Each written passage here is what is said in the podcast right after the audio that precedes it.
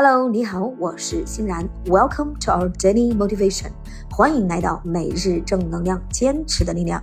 新的一天，新的自己，加油！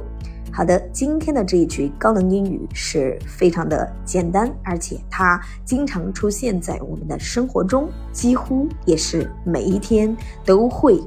高频的出现，希望大家能够记住它，并能够在我们的生活中用英文来表达出来。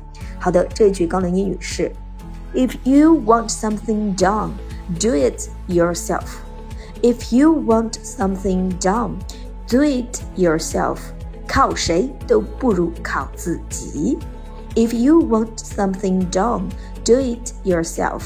好的，这句话呢，我们把它分成两部分来记忆。首先，第一部分，If you want something done，If you want something done，If you want something done。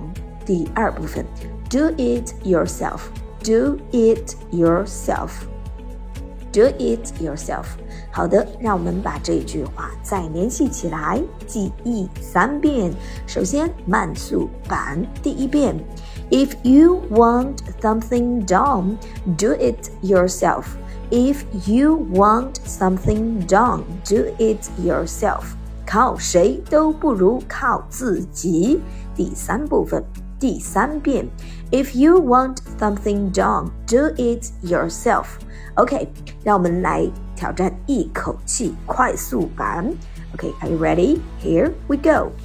If you want something done, do it yourself. If you want to do something done, do it yourself. If you want something done, do it yourself. If you want something done, do it yourself. If you want something done, do it yourself. 靠谁都不如靠自己。好的，平时。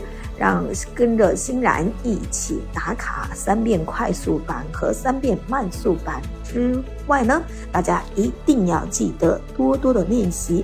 我们学习英语没有捷径，只有多练、多听、多说。OK，OK，靠谁都不如靠自己。祝愿大家都能够靠自己，无需凭借他人的光。加油！新的一天，加油！Okay, thanks for your listening. Take care and see you tomorrow.